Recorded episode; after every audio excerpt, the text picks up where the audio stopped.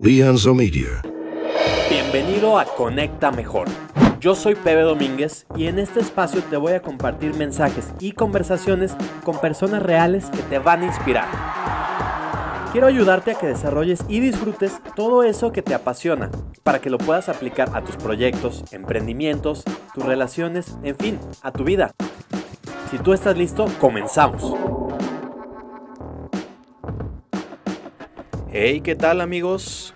¿Cómo están? Muy buenos días, tardes, noches, madrugadas o cualquiera que sea la hora en que tú en este momento estés escuchando este podcast. Yo soy Pepe Domínguez y esto es Conecta Mejor, hoy con el episodio número 67. Y hoy quiero platicar sobre un tema que considero muy importante y se trata de escuchar a tu cuerpo, de realmente entender, porque todo el tiempo te está hablando, pero muchas veces o no le dedicamos el espacio para escucharlo o no sabemos cómo hacerlo o las dos. Entonces es importante mencionar que hay, hay momentos en los que te está intentando decir por medio de ciertos síntomas, pues que hay que bajarle a ciertas cosas, que hay que decirle no a ciertas cosas o que hay que empezar a hacer ciertas cosas. Y muchas veces eso es lo que nos está ocasionando ciertas enfermedades. Básicamente, pues sí, cuando se presenta una enfermedad es cuando tu cuerpo le está como diciendo no al estrés que te genera pues nuestros actuales estilos de vida. Y pueden ser diversos factores, pueden ser factores biológicos, psicológicos, sociales o hasta ambientales. Qué curioso, ¿no? Pues los humanos en la sociedad moderna tendemos a experimentar el, estrés. Eso es un hecho. Yo no conozco a ninguna persona que me diga yo nunca me estreso o nunca me he estresado. Sí, hay personas que parece como que se ven así más relajadas, como que parece que no afecta tanto, pero en algún momento ese estrés llega. Gran parte del estrés que experimentamos es subconsciente, entonces es posible que ni siquiera lo reconozcas como estrés. ¿Cuántas veces de pronto así como que dices, ah, caray, ¿qué pasó? Me estaba estresado, ni siquiera me di cuenta. Y eso cuando eres consciente, pero hay veces en que de veras, como no hubo el espacio para escuchar al cuerpo, pues podríamos estarnos estresando. Y lo peor de este caso es que no sabríamos que hay que hacer algo al respecto, porque no nos estamos dando cuenta. Y quienes creen que tienen menos problemas emocionales, a menudo son los que podrían estar en mayor riesgo. Por esto mismo, porque cuando suprimimos las emociones negativas, pues las estamos guardando ahí. No es que no estén presentes, es que se van almacenando, almacenando. Para mí es como decir, es como si dejaras comida en el refrigerador o en la despensa, incluso sin refrigeración, y como no te llega el olor, tú puedes decir, pues no estoy, no se está echando a perder lo que está ahí. Sí se está echando a perder, lo que pasa es que no eres consciente, pero cuando llegas a abrir eso, órale, órale, puedes llevarte una gran sorpresa. Entonces, reconocer nuestro estrés, incluso el inconsciente, es clave pues para poder resolverlo y, por consiguiente, evitar las enfermedades que lo acompañan.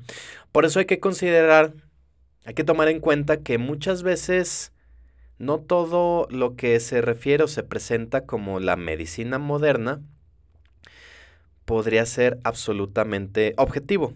Porque recordemos que la medicina moderna tiene sus raíces en el dualismo de mente y cuerpo, lo que significa que tu cuerpo y tu mente se van a tratar como si fueran entidades separadas, como que no tienen nada que ver. En ese caso, los médicos actuales, por lo general, tratan solo el cuerpo. Y en ese caso, pensar en la mente y el cuerpo como dos entidades separadas, pues nos va a disfrazar la conexión entre el estrés crónico, que es este estrés que normalmente no nos damos cuenta que está ahí, y la enfermedad. Por eso los investigadores tienden a pasar por alto estas conexiones debido a la forma en que definen y entienden el estrés, así como a su falta de atención a la psicología humana. Constantemente, pues sí, vemos síntomas físicos, intentamos encontrarle motivos físicos y resolverlo de manera física. Esto es evidente en el hecho en el que distinguimos, por un lado, a los médicos de los psiquiatras o terapeutas, y por eso pues se trabaja independientemente unos de los otros con poca o ninguna comunicación. Qué interesante sería encontrar a lo mejor consultorios donde trabajaran de la mano, porque sí, o sea, definitivamente son áreas que se deben entender muy a fondo, capaz que sería difícil que una sola persona supiera de todo, pero ¿por qué no pensar en colaboraciones donde se pudiera tratar al cuerpo y la mente de manera integral? Estaría padre, ¿no? Y es que los médicos pues tienden a buscar principalmente podríamos decir que las causas biológicas de la enfermedad, cuando no pueden encontrar cuál es esa causa biológica, como ocurre con la mayoría de los cánceres y otras enfermedades así de graves, se concluye que la enfermedad es de, pues, entre comillas, etiología desconocida, o sea, que no sabemos qué cosa física lo ocasionó y muy pocas veces se considera un origen causal en la psicología del ser humano como huésped de esa enfermedad. Es como, si no encontramos algo físico, pues quién sabe qué será. Por lo menos la medicina actual así se trabaja. Se le da demasiada importancia a la investigación genética, mientras que se ignoran las causas ambientales y sociales de las enfermedades.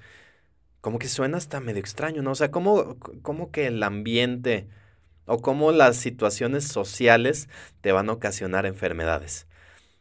Ahorita vas a ver a qué me refiero con eso, porque incluso cuando se identifican factores de riesgo externos o biológicos y genéticos, pues como que no parece ser una explicación suficiente. O sea, si esta explicación fuera absoluta, fuera suficiente y fuera real, podríamos pensar que todos los fumadores, toda persona que fuma, tendría cáncer de pulmón y ninguna persona que no fuma podría tener cáncer de pulmón. Sin embargo, sabemos que esto no es cierto. Es necesario entonces hacer preguntas pues más amplias como específicamente por qué este paciente con estas características está teniendo esta enfermedad en este momento. O sea, no podemos generalizar que todo aquel que fume va a tener enfisema pulmonar y que para para evitar el cáncer de pulmón, lo único que es necesario es no fumar. Pues no es así de absoluto. Entonces, bueno, para entrar en materia, vamos a hablar de uno de mis temas más recurrentes en los últimos días, y es el famoso estrés. Yo creo que es una de las cosas con las que más he dedicado tiempo a entender y a trabajar en mí. No puedo decir que, que ya lo domine, puedo decir que lo entiendo, puedo decir que sé a nivel teórico cómo es que funciona, sin embargo, pues de todos modos es algo que de pronto me afecta. Ya mucho menos que antes. Antes sí me llegó a ocasionar varios problemas de salud, por eso es que empecé con este interés de entenderlo y saber cómo tratarlo. Pero pues todavía hay cosas. Yo creo que es un trabajo de todos los días. No se llega a un punto en el que ya, ya entendí cómo es y ya no es un problema y ya. No, es algo que sí se entiende, se trabaja, pero hay que pues darle mantenimiento cada día. Primero hay que entender que el estrés es esa respuesta que tiene tu cuerpo a cualquier cosa que considera una amenaza, ya sea real o sea percibida puede verse como un vínculo directo que tiene la mente y el cuerpo. Por eso es importante entender ese, esa conexión entre mente y cuerpo, porque cuando se presenta, cuando tu cuerpo percibe una amenaza, se interpreta primero sí por la mente y luego la mente va a enviar señales a los sistemas del cuerpo para que respondan. Las amenazas pueden ser una multitud de cosas específicas, pero el elemento común es la posible falta de algo pues que tu cuerpo necesita para sobrevivir. Y esto podría ser desde comida o podría ser que a lo mejor siente que no va a tener o que no tiene refugio, que se siente en peligro, o incluso otras situaciones igualmente importantes como que tu cuerpo no está sintiendo o tú no estás sintiendo que vas a recibir amor o que no estás sintiendo una conexión, porque como seres sociales necesitamos ese tipo de conexión. O sea, no se trata de que te estreses solo cuando sientas que algo te va a atacar o que no vas a poder comer, sino que pues otras necesidades básicas del ser humano podrían faltar y eso también te podría estar generando estrés. Y es curioso porque cuando el cerebro está percibiendo esa pues sí, es una incertidumbre, como que no sabe realmente qué está faltando, que no hay información suficiente o que siente como que no puedes tener el control. Y bueno, eso obviamente te va a generar incertidumbre porque no sabes qué va a pasar y mucho menos cómo reaccionar. Tu cuerpo va a activar esa respuesta de amenaza, alerta. Ese ti, ti, ti. Esa fue mi imitación de alarma. Y pues resolver esa situación amenazante, o sea, que tu cuerpo está buscando recuperar el control o resolver ese conflicto, va a ser la única forma en la que podrá desactivar, que puedes hacer el tic tic. Ay, qué padres mis sonidos, ¿verdad? Y que desactive esa, esa alarma o esa respuesta que está generando ese estrés, pero no siempre lo vemos así de claro y no siempre lo podemos desactivar. Porque como te decía, hay veces que incluso puedes ser consciente de, ah, ok, es esta situación, esto me está generando estrés, no tiene tanto sentido, de hecho es algo hasta irracional, pero de todos modos te está estresando, sea de manera consciente o inconsciente. De hecho, la mayoría de las veces ni siquiera somos conscientes de cuál es ese problema.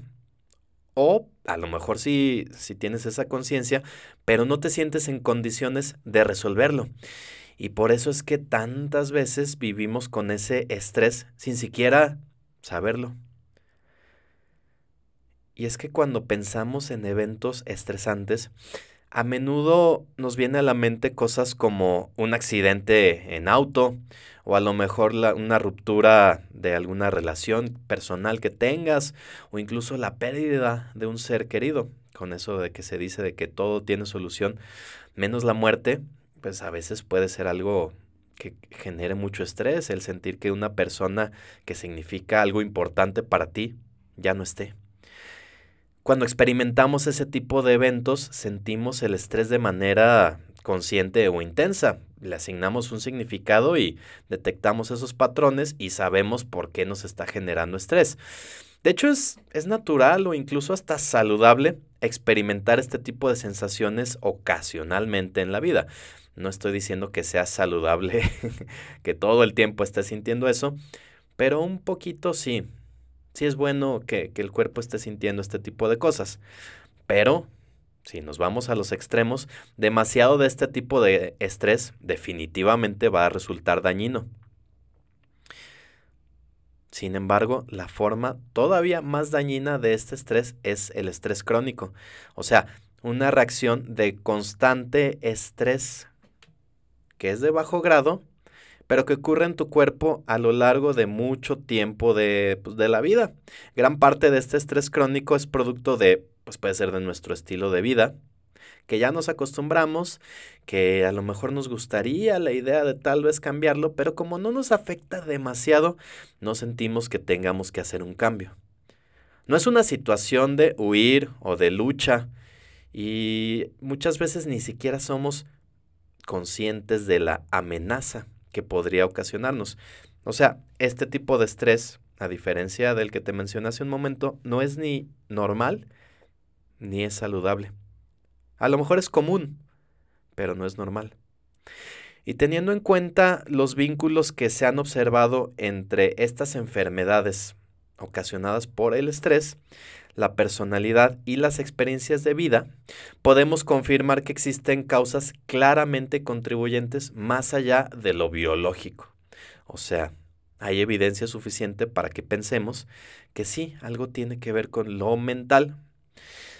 Entonces, bueno, ahora que entendemos de dónde viene esto del estrés crónico, de qué se trata y sobre todo, qué es lo que nos puede ocasionar, podemos sentirnos tentados a incluso resignarnos, sabiendo que estos patrones vienen incrustados en nuestra psique desde la primera infancia.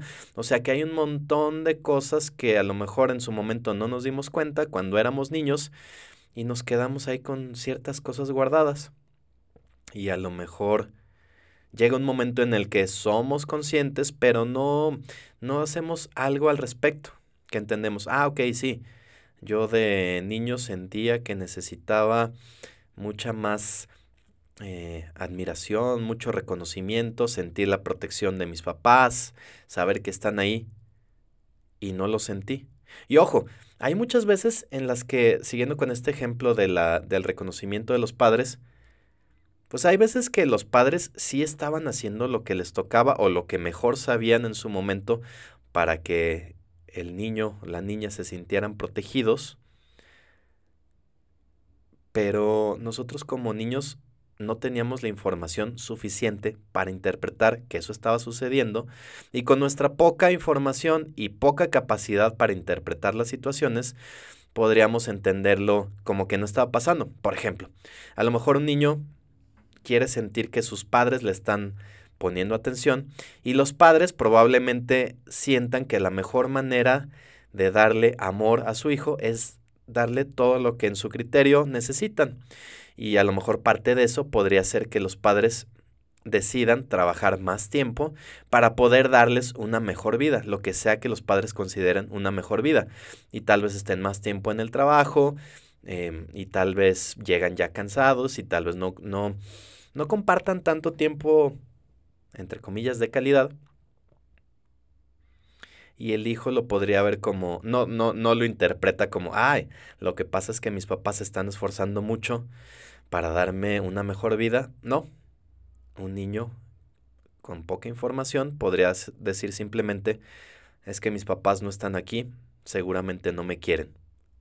Entonces, ¿te fijas cómo esto es bien relativo? O sea, ni siquiera tiene que ver con cosas que efectivamente sean así, sino de cómo respondemos a los estímulos.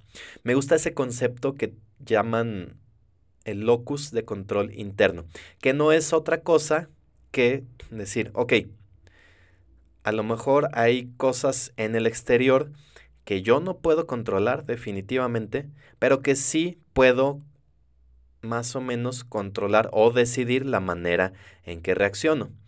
Por ejemplo, a lo mejor hay unas situaciones en tu trabajo que no te gustan, que es cansado y que aparte haces corajes por estar pensando que es injusto, que esto no debería ser así, etc. Y a lo mejor tú podrías decir, bueno, pues esto es así, de momento no hay algo que pueda cambiar, voy a ver si más adelante puedo hacer algo para cambiarlo, pero de todos modos, hoy necesito hacer ese trabajo pues por lo menos mejor ya no me quejo y a lo mejor hasta llega un punto en el que hasta lo disfruto. Puede ser. O sea, tenemos mucho más poder del que creemos para decidir cómo vamos a reaccionar a los estímulos. De nuevo, no estoy diciendo que esto sea fácil de hacer. A mí me pasa muy seguido que también, aunque lo veo así de objetivo, pues a veces el cansancio, el hartazgo, ciertas cosas no permiten verlo tan claro. A mí muchas veces me pasa que llego en la noche así ya cansado em, y, y, con una actitud hasta medio pesimista, como con ganas de, no, mañana ahora sí voy a decirle a tal persona que esto que pasó me molestó o que esto que pasó necesitamos cambiarlo porque si no, pues puede pasar a mayores y lo que sea. Y a veces lo, único que yo necesitaba era descansar, porque al día siguiente, ya descansado, me levanto y siento como que, ah, como que le estaba dando demasiada importancia a ciertas cosas que hoy, en este momento, con este estado de ánimo, no le doy tanta importancia. O sea, hay cosas más importantes en las que decido enfocarme. Está interesante. Y, y creo que algo que nos ayudaría mucho a tener este, esta claridad es ser conscientes de realmente ese control que nosotros podemos tener, pero sin irnos al otro extremo. O sea, decir, sí podemos encontrar las cosas positivas dentro de esto que estaba pasando, pero tampoco irnos a este extremo de la de todo es maravilloso, todo es fantástico. no sé si viste esa película de Lego, la primerita, donde como que controlaban a la población con la cancioncita esta de todo es maravilloso, everything is, everything is awesome, algo así decía la canción. eh, y el público como que entraba en un trance y ni se cuestionaban lo que estaba pasando y decían, sí, todo es maravilloso y seguían trabajando y seguían sin cuestionarse. No creo que deba ser así. Creo que necesitamos ser conscientes en qué momento estamos cayendo en esa positividad tóxica. Y tú podrás decir, bueno, pero pues que no es importante ser positivo y que no las personas que incluso están en ese debate de, no, yo no soy negativo, soy realista. O sea, ¿de qué se trata? ¿Que no es mejor ser positivo? Y yo te puedo decir que depende. O sea, este enfoque para lidiar con las emociones negativas y decir, no, no, no, no está pasando, todo es bueno, todo es positivo, lo único que está haciendo es que reprimas esas emociones. No quiere decir que no esté pasando y mucho menos quiere decir que no te vaya a afectar. Solo quiere decir que le estás guardando. Como si estuvieras guardando comida en el refri y como no te llegue el olor, pienses que nada se está echando a perder. Un pensamiento, por otro lado, saludable incluye reconocer todos nuestros sentimientos de manera genuina. O sea, no es malo tener sentimientos que podrías llamar negativos porque te están intentando decir algo.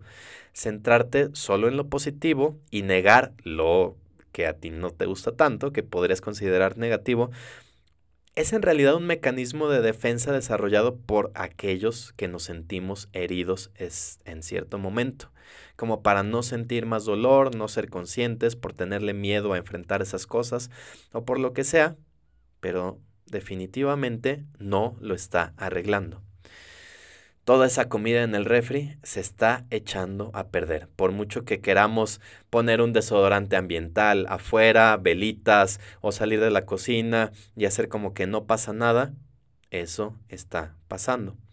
Si por ejemplo tu cuerpo te está intentando decir eso por ciertas enfermedades, ciertos síntomas y lo que sea, y tú intentas negarlo, es como decir, está sonando la alarma antiincendios y simplemente apago la alarma pero no me fijo dónde está el incendio para realmente corregirlo.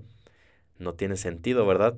Pues eso mismo es lo que a veces hacemos cuando intentamos negar lo que está pasando y hacemos como si nada sucediera para no estresarnos. El estrés está ahí por un motivo. Simplemente hay que entender cómo manejarlo para que no te haga tanto daño como muchas veces permitimos que nos haga. Si hablamos de por otro lado, de abrazar el poder del pensamiento negativo, de verdad, pensamiento negativo, o sea, no quiere decir que te vayas a detener, quiere decir que estés con esa disposición para ver, enfrentarte a lo que objetivamente está mal, prestar atención a las señales, entre comillas, negativas que te está dando tu cuerpo y que tú tengas el coraje de preguntarte, ok, ¿cuáles son estas cosas que mi cuerpo está intentando rechazar? Que me está diciendo, hey, pon atención, porque pues el cuerpo no te habla con palabras, no lo puedes escuchar así de, hola, Miguelito, fíjate que esto me molesta y yo creo que deberíamos trabajarlo.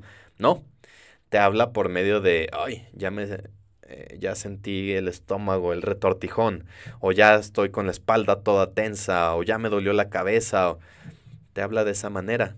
Es importante poner atención a no simplemente de decir, ah, pues me tomo un paracetamol y ya, porque con eso estás calmando los síntomas, pero no el origen. Y cuando por otro lado evitas lo que está, entre comillas, mal, y solo te enfocas en lo que está bien, la realidad es que podrías estar siendo controlado por el exterior, por otras personas, en fin, por todo lo que no es tú. Y en ese momento no estás siendo un ser autónomo. Cuando vives, pues sí, enfocado en atender a lo que viene del exterior, en complacer a los demás, y cuando estás representando un papel basado en expectativas. O sea, básicamente cuando no te atreves a decir no. Cuando aceptas hacer todas esas cosas por los demás, pues porque pues, se siente padre, se siente bien el sentir que te están aceptando, el sentir que eres una buena persona o lo que sea.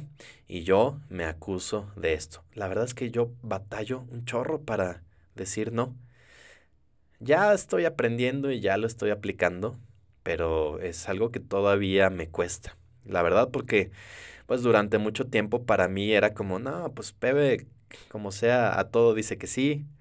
Eh, Pepe le puedes pedir eh, favores y, y, te va a ayudar y te va a ayudar con una sonrisa y siempre de buenas. Y yo me compré esa imagen como decir, ah, yo soy esa persona valiosa, yo soy una, entre comillas, buena persona porque pues siempre estoy ahí para los demás, siempre ayudo y como siempre ayudo y de buenas y sin pedir nada a cambio, pues las personas se sienten bien conmigo y me aceptan, o eso podría yo pensar.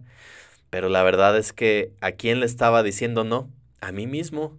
y eso, a fin de cuentas, tarde o temprano te está afectando. Por eso es bien importante eso de entender dónde poner esos límites, porque pensamos que si ponemos unos límites claros, las personas nos van a rechazar. Lo que yo he entendido y lo que he aprendido es que habrá personas que sí, efectivamente, cuando pongas un límite, se van a alejar. Pero pues esas son las personas que no te conviene tener cerca en tu vida.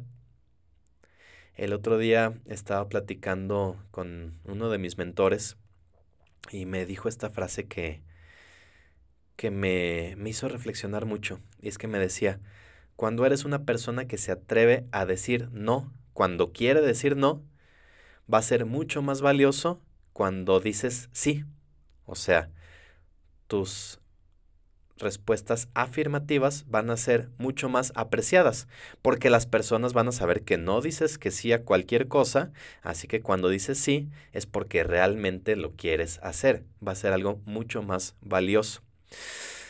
Entonces, bueno, para ser más claro con esto, hay que recordar que los sentimientos positivos genuinos, cuando realmente quieres decir sí o las cosas que te hacen sentir bien, todo eso contribuye a tu salud. O sea, todo eso que te hace experimentar amor, que para mí sentir amor es cuando das o, o cuando sí estás brindando a los demás aún sabiendo que eso podría no beneficiarte a ti. Me gusta cómo lo dice Jorge Bucay, que dice, para mí el amor es esa actitud que tienes constante hacia alguien para que ese alguien le vaya bien, aun si eso no te involucra. O sea, cuando realmente estás dando sin de veras esperar algo a cambio, eso se trata de amor. Cuando estás dando aparentemente de manera desinteresada, pero en el fondo estás esperando alguna respuesta, ahí podría no ser tan genuino tu sentimiento. Y el problema con los sentimientos positivos poco sinceros que la gente usa, en realidad está encubriendo los sentimientos negativos. Por eso es bien importante dar un tiempo para conocerse, para que te conozcas y sepas cuáles son esas cosas que realmente te hacen sentir bien y esas cosas que estás sintiendo como amor, como alegría o realmente felicidad, lo que sea que signifique para ti, pues busques más de eso. Porque si estamos sintiendo eso de la positividad tóxica, en realidad sí podríamos decir que es una actitud positiva hasta el punto en que te llega a invalidar cualquier emoción negativa. Pero a ver, ¿cómo? Pues yo no quiero sentir emociones negativas. ¿Por qué no sería bueno eso? Pues porque las emociones negativas están intentando también decirte algo y si las estás intentando invalidar es como, no, eso no es importante y por lo tanto no lo voy a atender y es algo que vas ahí dejando guardado.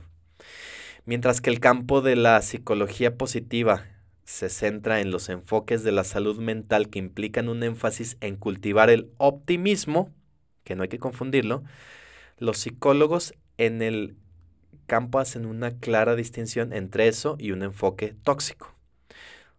A ver, ¿cómo? Sí, sí, está medio confuso, ¿no? Pero a ver, déjame te lo, te lo planteo de otra manera.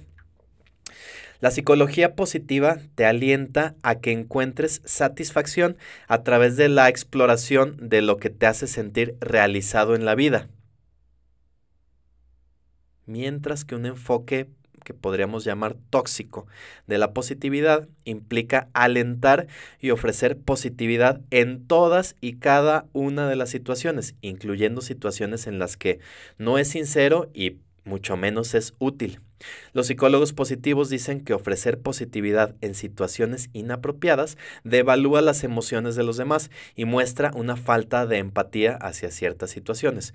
O sea, no hay que pensar que la psicología positiva es todo está bueno, todo es hermoso, sino que te alienta a que busques esas, esos sentimientos, pero que también seas consciente a cuando otras cosas aparecen, no las niegues y las atiendas. Porque para generar sentimientos positivos genuinos es necesario estar bien consciente de qué está pasando y sobre todo no nada más escuchar la alarma, sino saber qué cosas puedes hacer o yo diría que más bien cómo las puedes ir trabajando o cómo las puedes ir generando. No es algo que se logre de la noche a la mañana, pero sí puedes tener una serie de hábitos que te ayudan a tener esos sentimientos positivos genuinos. Déjame te comparto algunas de las cosas que a mí más me gusta para tener ese sentimiento positivo de felicidad, de plenitud o lo que sea que, que tú puedas sentir. Una cosa que a mí me gusta mucho es practicar la gratitud. Y yo como lo hago es por medio de escribir mi diario. Antes a lo mejor me hubiera dado pena compartirte esto de que escribo un diario, porque como que lo consideraba hasta cursi. Esto de como acostarte, me imaginaba así como la escena como de una niña acostándose en su cama, moviendo así los pies y escribiendo como querido diario, hoy vi al chico que me gusta y no sé, algo así. Que ojo, no estoy diciendo que eso esté mal, pero yo sentía, no, no, no, eso no es para mí.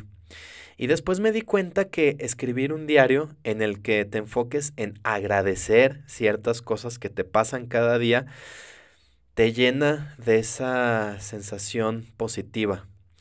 Y, son un montón de cosas que muchas veces damos por sentado, pero que si eres consciente de que los tienes, puedes sentir mucho agradecimiento por lo que está pasando. Por ejemplo, a mí me gusta desde la mañana hacer conciencia y decir, ok, agradezco que, que, me pude levantar un día más.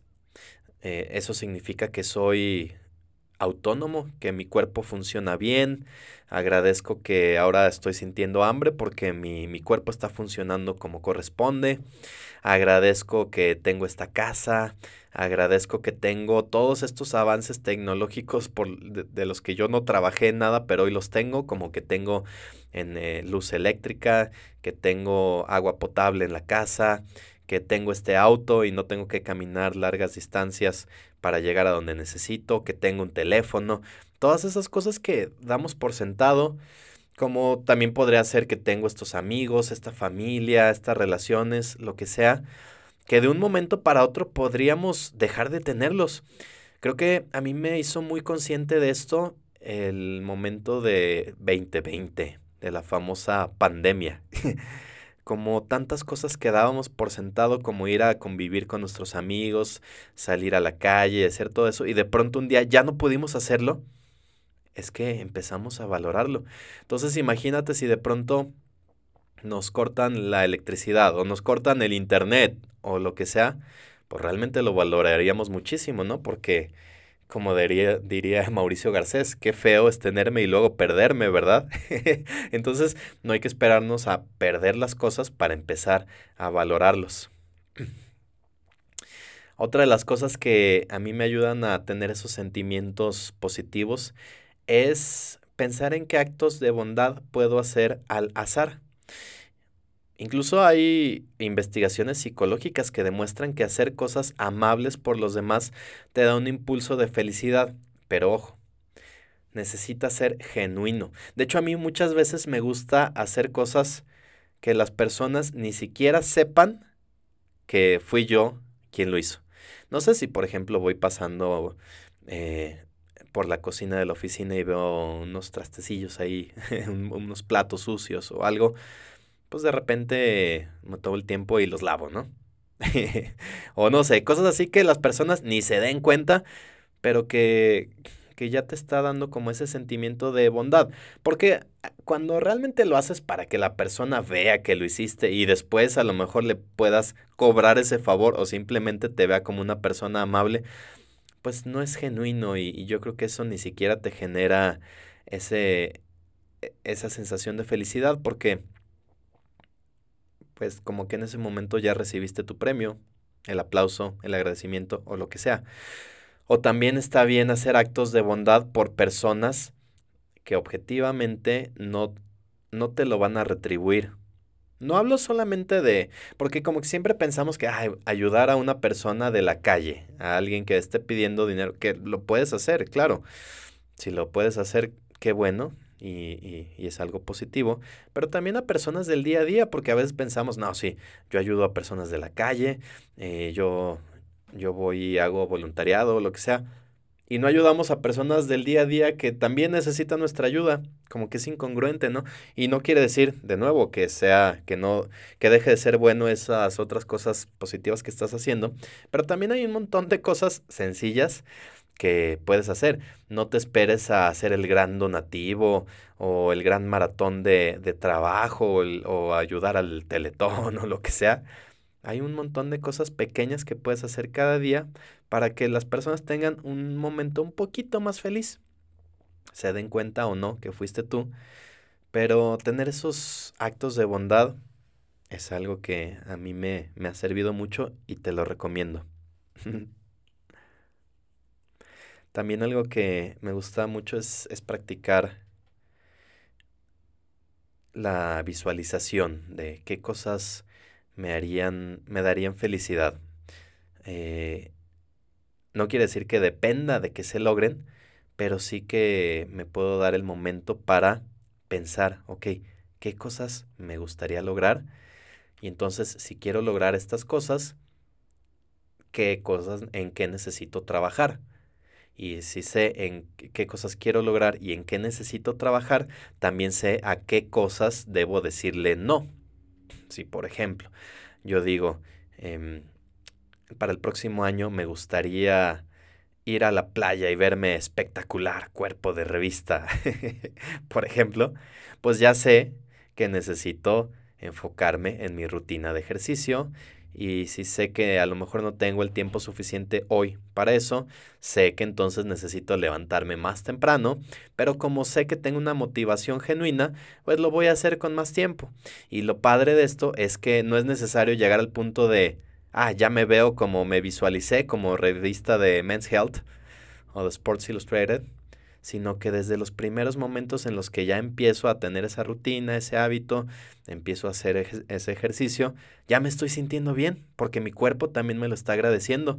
Entonces vas caminando de esa manera y puedes pensar que no se lo dejaste a la casualidad, sino que le dediqué un tiempo a visualizar que eso me haría sentir mejor visualizarlo como si fuera real, incluso empezar a sentir esa emoción de ya lo conseguí, ya lo logré, pero sin eh, tener esa dependencia, porque luego a veces esa sería la fórmula para la frustración, decir, ah, tanto esfuerzo y tanto, y ni lo logré, sino decir, bueno, qué cosas desde ahorita ya me están dando esa felicidad. Yo pongo el ejemplo de, de esto del ejercicio, pues porque a lo mejor es algo que yo vivo día a día y es algo fácil de explicar y de entender, pero puede ser cualquier cosa que para ti signifique algo que quisieras hacer a mediano o largo plazo, porque muchas veces nos ponemos de meta esto. Ahorita te dije un año y como que muchas veces sobreestimamos lo que podemos lograr en un año y caso contrario subestimamos lo que podríamos lograr a tres años.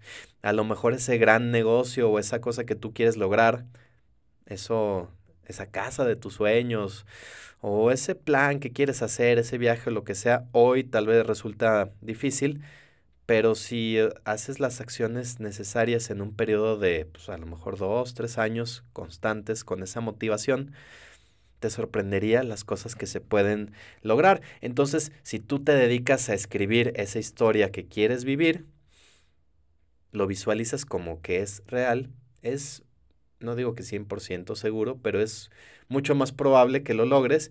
Y definitivamente, si algo es un hecho, es que si nunca le dedicaste tiempo a vivirlo o a cuestionarlo, pues ahí sí no lo ibas a lograr, a menos que por casualidad, lo cual es difícil, no imposible, pero sí es mucho más difícil. Y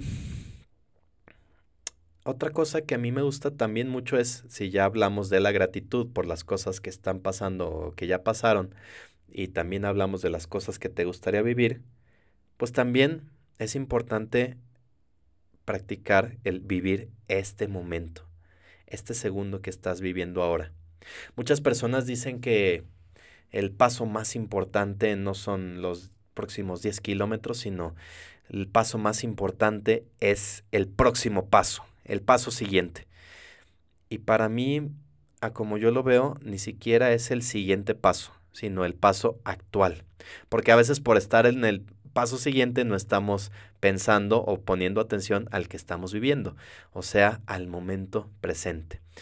Lo único que realmente existe es eso, ese momento presente. Y si dedicas ese tiempo a estar en paz, a saber que a lo mejor en este momento tienes ahí estacionado el auto de tus sueños o a lo mejor no, pero eso ahora no importa. O a lo mejor tienes a la pareja de tus sueños o tal vez no, pero en este momento tú estás siendo consciente de el presente, así que eso pues es relativo. Y el tener ese tiempo de atención plena, de básicamente sentarte, desconectarte, escuchar los sonidos que están a tu alrededor, que puedes percibir con tus sentidos, todo eso te ayuda a desconectar de todo el estrés de las cosas que podrían pasar o de todos esos, esos sentimientos negativos de, que, de cosas que pasaron y simplemente te dedicas a estar presente. Y eso vas a ver cómo te aumenta la confianza, te aumenta la autoestima, algo que de nuevo yo estoy trabajando día con día, y también por consiguiente esa satisfacción. Entonces, pues aquí es donde nos podemos dar cuenta de lo importante que resulta escuchar a tu cuerpo. O sea, ser consciente de todos los verdaderos sentimientos que estamos experimentando y que eso significa aprender a confiar en tu instinto y reconocer los signos de tu estrés en tu cuerpo. Eh, hay personas que lo llaman intuición, que dicen no sé por qué, no sé cómo explicarlo, pero presiento que algo va a pasar o no puedo adivinar. Yo tengo una explicación a lo mejor menos mágica. Eh, yo lo que, como lo interpreto, es que parte de tu subconsciente está detectando patrones y por esa detección de patrones está prediciendo un resultado. No quiere decir que sea cierto, pero a lo mejor ya le ha pasado, ya te ha pasado una situación varias veces, tu subconsciente te está diciendo, ok, si pasa esto, esto y esto, es bastante probable o es seguro, te lo podría decir así, que esto va a suceder. Y por eso muchas veces tenemos esa sensación de, ay, como que siento que algo malo va a pasar o que algo bueno va a pasar. No lo puedo explicar, pero siento que es así. Yo estoy con esta idea de que es así como funciona. Para mí tiene mucho más sentido. Habrá quien prefiera decir que es, que es intuición y de igualmente si para esa persona es eso, es también válido. Sea como sea, hay que estar consciente de, lo que el cuerpo te dice y confiar en tu instinto. Tus, como se dice, your guts, tu estómago, pensar con el estómago. o, o no solo el estómago, sino pues cada parte del cuerpo, porque también puede ser ese momento en el que no sabes por qué, pero tu corazón está latiendo más rápido de lo que para ti es normal. O a lo mejor te dan ganas de ir al baño, o a lo mejor empiezas a sudar de más, o se representa por incluso problemas digestivos o un dolor inexplicable como puede ser ah, un día despiertas con mucho dolor en el cuello o en la espalda o a lo mejor tienes dolores de cabeza frecuentes, o sea, todo esto, como te decía al inicio, puede tener un origen en cuestiones mentales, no necesariamente es que un factor externo que te que hayas eh, cachado un virus o te haya picado un animal o algo o que dormiste chueco, que también puede ser, ¿no? Hay que ser consciente de que, que lo está ocasionando, pero muchas veces eso puede estar en ti, en tu mente. Y si aprendes a reconocer estos signos, hay que entenderlo como esto, como que son mensajes que tu cuerpo te está dando para que seas consciente de no solo de lo que pasó, sino de lo que podría pasar. Por lo tanto, que hay que tomar tiempo para prevenir. Y yo creo que para esto también es importante pues, que dediques un momento a reflexionar, a entender cómo es que, que puedes tener esa objetividad y que puedas también ser, o sea, experimentar esa, o sea, que seas tu auténtico yo, yo mismo. Porque muchas veces estamos con esos lentes, esos anteojos color de rosa, que no nos permiten realmente tener una interpretación objetiva de las cosas. Y eso, como te dije hace un momento, pues nos podría estar dañando en, en muchas cosas. Sino que realmente reflexionar y, y pregúntate, ¿en qué momentos de tu vida no, no sientes que tus necesidades propias hayan sido satisfechas? ¿Dónde has dejado de lado tus necesidades por cumplir o cubrir las necesidades de otras personas. O incluso en qué momentos has reprimido tus sentimientos y te has sentido sin apoyo y sin ser, sin sentirte visto por reprimir todas esas cosas como para no ocasionar problemas. Como para decir, no, mejor no digo que me sentí mal, pues porque luego van a decir que yo de todo me siento mal, que de todo me agüito.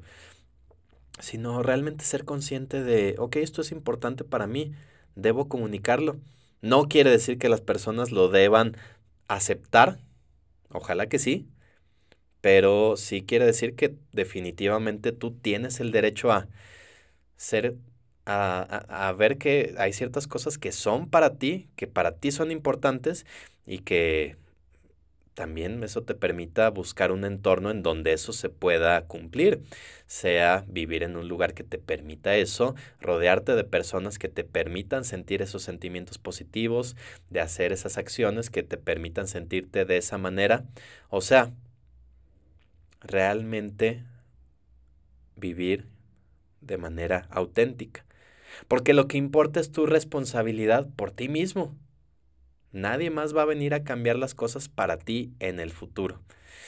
Eh, luego, a lo mejor muchas veces se lo dejamos a la suerte o queremos que otras personas nos lo resuelvan porque muchas veces así ha sido o podemos pensar que como yo ayudo a los demás, los demás también me van a ayudar a mí y no necesariamente. Entonces, por lo tanto, es clave preguntarte si has vivido de acuerdo con lo que tú realmente eres. Y para eso es importante saber qué eres realmente. O si por otro lado estás tratando de cumplir con las expectativas de tu entorno, que es muy común. Muchas veces ni nos damos cuenta, pero vivimos en eso, porque es lo que se acostumbra.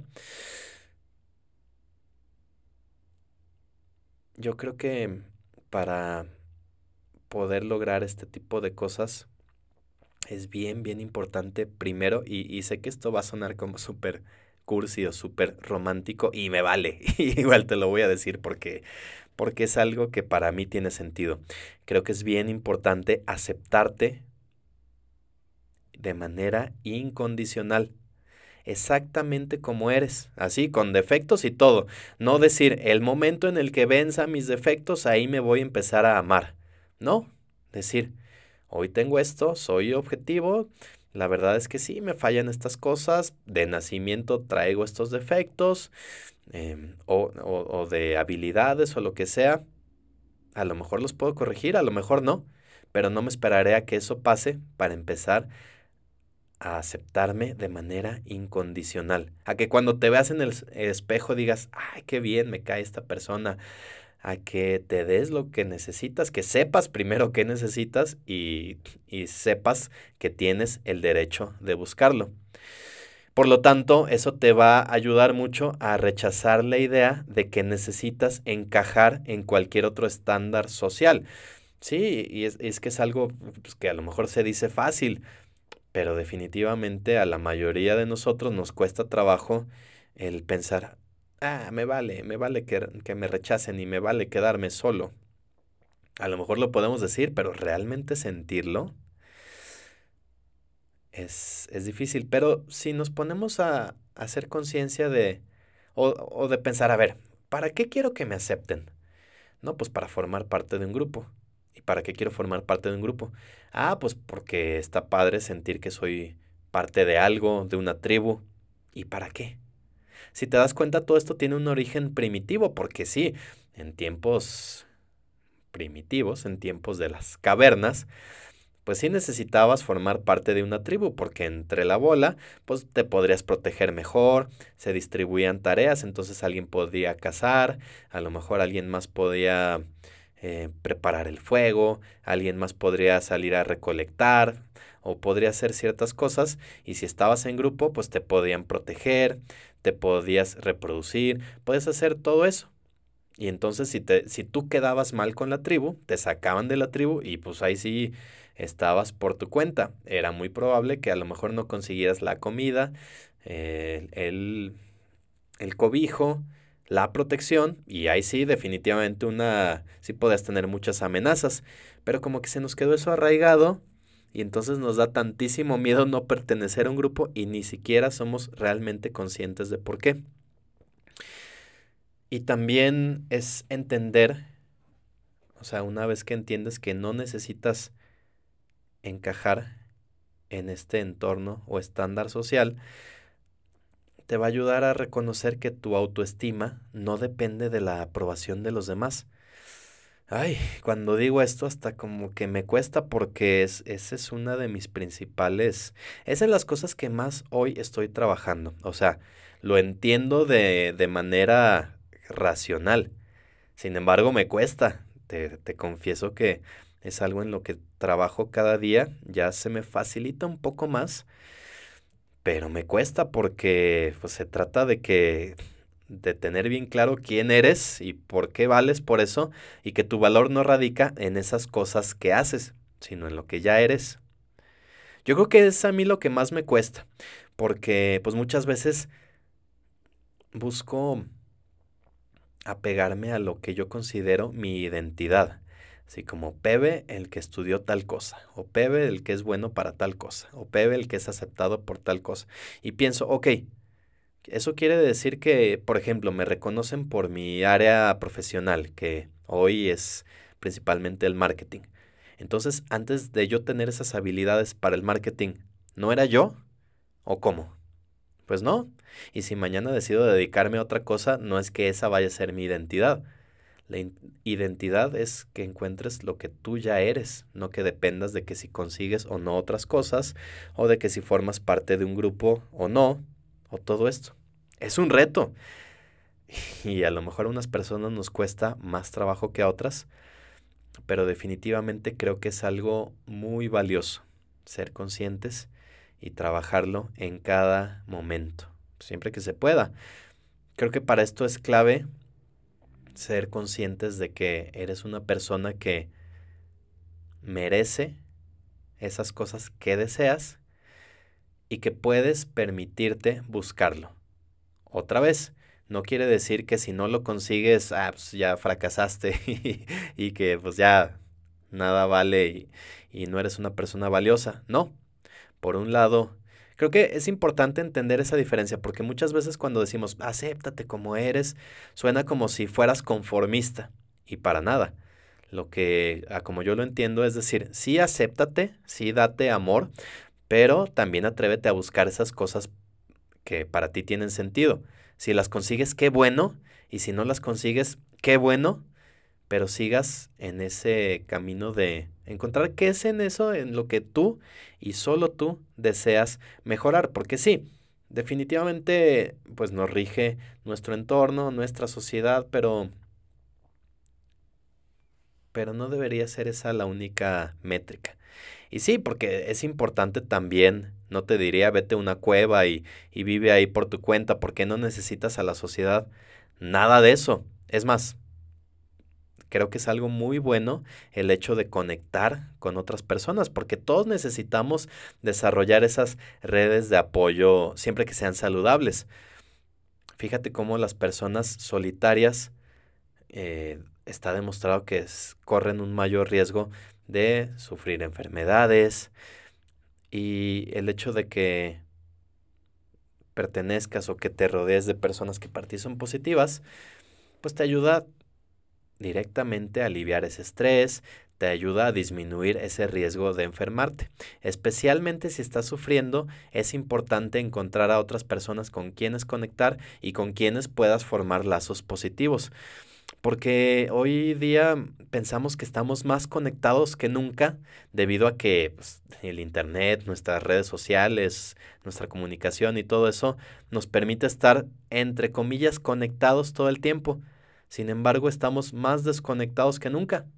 Fíjate cómo a lo mejor vas a una reunión social, estás en una mesa y muchas veces caemos en que cada persona está dentro de su celular conviviendo, y siendo súper, entre comillas, social con otras personas por medio de tu celular, pero no estás socializando con las personas que tienes enfrente.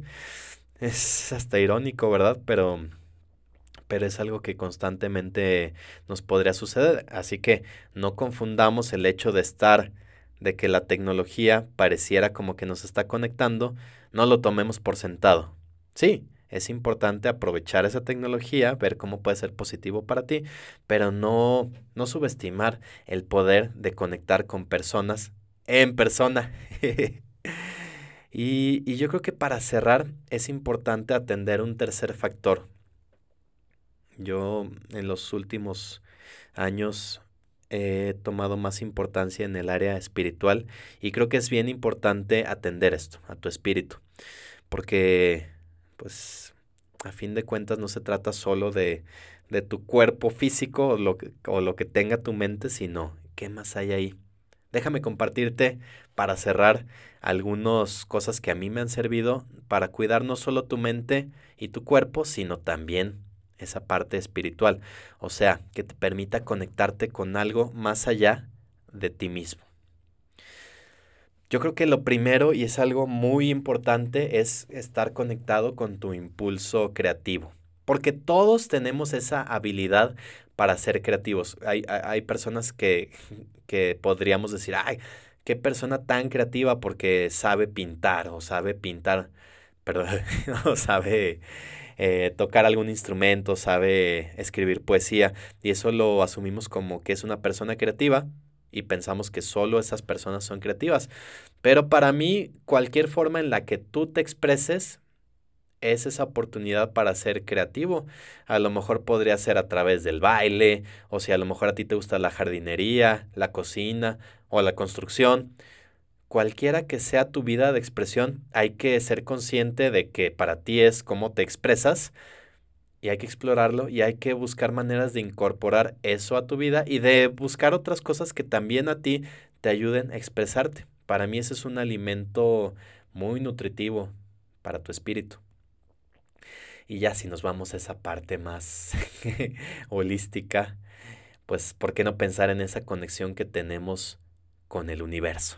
Sea lo que sea que eso signifique para ti personalmente el hecho de conectar con algo más grande que tú mismo te nutre muchísimo. Para mí, te puedo decir que conectar con Dios me, ayuda a sentirme parte de, de todas esta, estas cosas mucho más grandes que yo.